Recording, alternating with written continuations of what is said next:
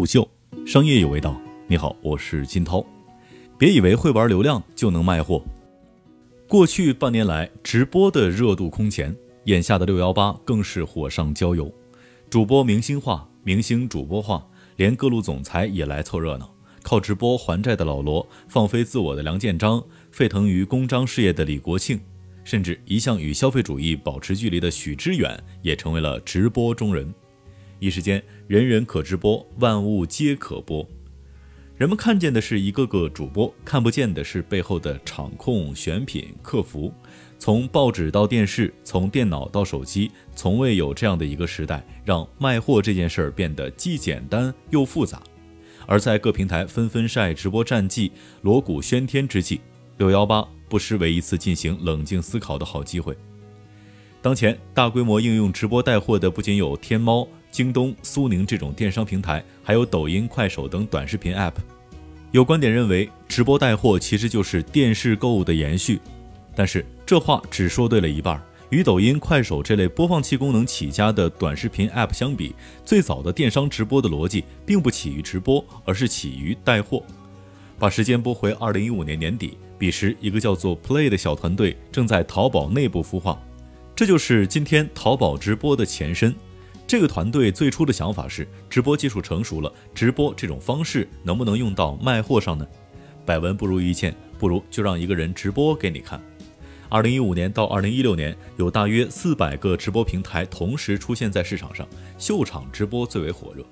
但阿里巴巴董事会主席兼 CEO 张勇提醒当时不足十人的淘宝直播团队不要做歪了。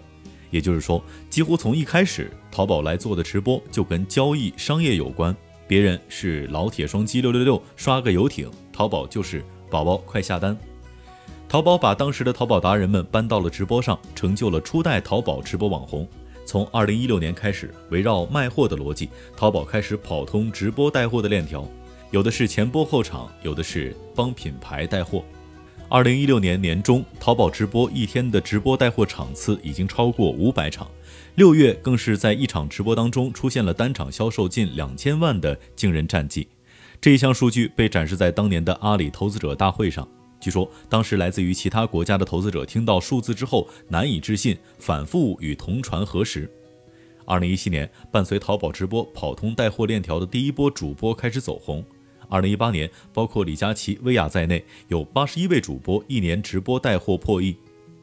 直播电商的本质在于电商，而不在于直播。淘宝直播负责人于峰在最近的一次媒体采访当中这样说：“从直播带货的鼻祖淘宝直播的发展历程也能够看出，淘宝直播的意义和首创性在于实现了直播这种娱乐产品的商业化。看着直播加入购物车，能够直接在淘宝体系里面比较出是否是最低价，物流售后也在淘系内完成。”人们喜欢李佳琦、薇娅的直播，并不是他们长得多帅气、多甜美，主要是因为价格实在、选品精准。但从目前淘宝直播带货的趋势来看，低价并非是唯一的诉求和价值。以前消费者买东西是搜索，后来进化为推荐，现在又演变成直播带货。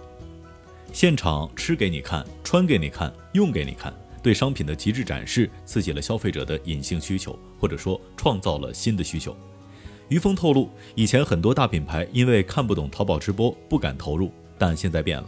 在这些大品牌看来，直播带货同时达到了品牌宣传、粉丝沉淀和销量增长三个目标，所以要在直播带货上加大投入了。今年六幺八，董明珠先后上淘宝直播、京东直播为自己家的格力带货。华为的淘宝直播间成为了第一个六幺八销售额破亿的品牌直播间。堪比双十一体量的销售额，足以证明直播带货正式入场整个电商销售的核心环节。最新数据是，现在淘宝直播百分之七十的成交来自于商家自己店铺的直播。六幺八期间，已经有十三个品牌的淘宝直播间销售额破亿。店是自己的，货是自己的，商家可以把通过直播吸引来的新粉丝与原有的天猫旗舰店粉丝打通，正是所谓的消费者运营。而在这三个方面，中小商家比品牌商家更需要。对于大多数的中小商家来说，相比图文形式的店铺，直播带货有望成为门槛更低的开店方式。淘宝直播火了，跟进者也来了。今年六幺八，抖音、快手等短视平台的入局，似乎让直播电商的战局更加扑朔迷离。快手出身相对草根，在广告收入起步较晚，于是最擅长的直播被快手视为自身商业化的一条关键路径。然而，快手平台的整体属性让快手上的直播带货一直以农产品和白牌货为主。很自然地意识到商品把控问题的快手，最终选择和京东达成战略合作，帮京东自营带货。抖音也没闲着，从罗永浩在抖音上做直播开始，抖音直播带货的战略也成为了阳谋。快手已经联手京东，抖音就要找苏宁，甚至还有市场传闻说，抖音后续会限制自身流量向淘宝的跳转，目的是要把自己的流量留在站内，好做自己体内的商城。然而，抖音和快手真的要成为淘宝的对手了吗？实际上，几家之间的关系颇为微妙。抖音的头牌主播罗永浩在淘宝开了店，快手第一主播辛巴六月十四号的回归第一场，大部分销售额过亿的商品成交平台仍然在淘宝天猫上。只要是要带货，尤其是大量带货，谁又能保证不需要淘宝天猫呢？说的更直接一点，抖音和快手都有流量，但淘宝天猫的供给能力同样是不可或缺的。其实，快手、抖音的淘宝直播几乎是同时期产物，但其实快手、抖音是流量源头，而淘宝直播深耕商业。今天抖快的流量当然比淘宝直播大得多，但淘宝直播渗透到整个商业的深度，却是抖快短期之内难以补齐的东西。其实，以淘宝直播的交易额为例，可以隐约的看出，当前直播电商的渗透并未达到爆发点，这个市场未来还会有很大的增量。很多观察者用强竞争视角来看待这个市场，很大程度是跑偏了。现在来看，直播电商市场缺的并不是流量，谁能够实现人货场更精准的匹配，并且通过完整的商业闭环创造更大的商业价值，谁才是能做大市场蛋糕并分得蛋糕的赢家。这是所有直播玩家都需要考虑的问题。获取流量只是第一步，之后呢？虎嗅商业有味道，我是金涛，四点水的涛。下期见。虎嗅，商业有味道。